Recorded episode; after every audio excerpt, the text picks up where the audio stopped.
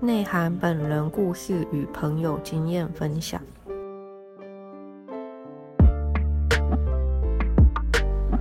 以下是最常见的问题分享：房屋潮湿、房屋噪音、动距、室内受纳、环境异味等问。房屋潮湿又分为室内湿度，像是厕所未开窗、室内通风不良，都会造成太潮湿。那解决办法就是在厕所加装抽风机，最好有冷暖风可以调和，那也保持厕所的干燥。那另外一个房屋潮湿就分为区域的湿度，像是台湾是属于海岛国家，而每个地区的湿度也多少有不同。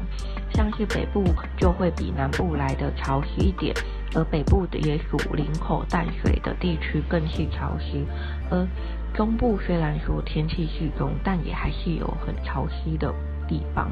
房屋潮湿又分低楼层的湿度，那像在社区里面的低楼层呢，也是最潮湿的地方，尤其是中庭还有花园被建筑物遮蔽住的，也只有中午以后才能有太阳的庇护。那房屋潮湿像低楼层的话，不管是室内潮湿还是区域性的，亦或是低楼层，都是有解决的办法，像是加装除湿机和暖气机。再来第二部分就是房屋噪音，像举凡是马路的噪音，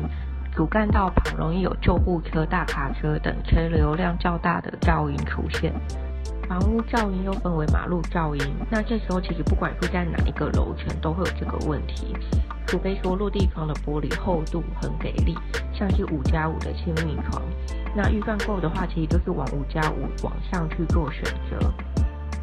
那这时候为什么说不管哪个楼层都有这个问题？是因为越高楼层的话，声音传导速度也是往上跑的。曾经去看房子的时候，有听代销人员说过，那我不知道真的假的，但就有提到说，呃，观光景点的天空步道啊，大家为什么可以在上面踩？就是因为它做的那种玻璃的厚度其实很够的，它是也是胶合玻璃，那。就是用十二加十的胶合玻璃去做一个搭配，所以才可以载重那么重。那再修正一下，说这边不是气密窗，这边提到的是胶合玻璃。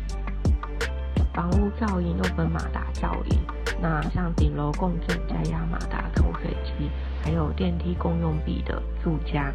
不难免会有马达噪音出现。那这也是看屋时容易忽略但却很重要的地方。房屋噪音，那解决噪音的方法就是看房之前，除了看平面图的注意梁柱之外，也要注意卧室避免是在屋凸下方处。那像室内收纳也是在入住后才会发现的问题。那在房屋总价不管高或低，都是消费者我们在预算有限的情况下下手。所以能选择的频数也不能太高，但就因为如此，所以更要注意室内的空间配置的重要性。这边大概规划一下，就是室内收纳，其实像两房一卫浴的话，建议总建平最好是控制在二十六到二十八之间；而像是三房两卫浴的话，建议总建平最好是在四十到四十五平之间。环境异味啊，也是在第一次看房子会容易忽略的问题，像是逃生梯间、电梯口跟资源回收室等等。公众区域啊，是否有垃圾异味产生？尤其是夏天的时候啊，那味道更是浓厚。所以在看房子的时候，也要往这些地方去注意一下。建议在看房子的时候啊，不要只看房屋的格局，更要多处地方去绕绕。毕竟环境异味这件事情啊。除了是卫生环境的问题，更是公德心的表现。那长期居住的品质也很重要。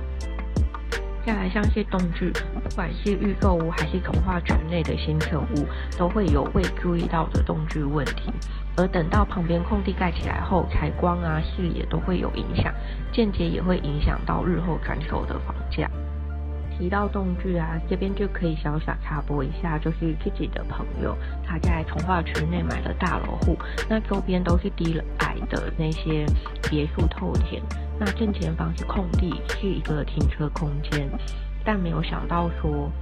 呃，就那么巧住了几年后，旁边大楼旁边的空地就这么围了起来。那起初不知道是什么，最后呢发现是要盖跟朋友这栋大楼同高的，根本没有动距，甚至说紧邻，也就是说朋友他们在嗯自己的客厅的落地窗看出去就是别人住家的房间，而且刚好正对别人的窗户，其实还蛮没有隐私的。好，以上感谢你今天的聆听，拜。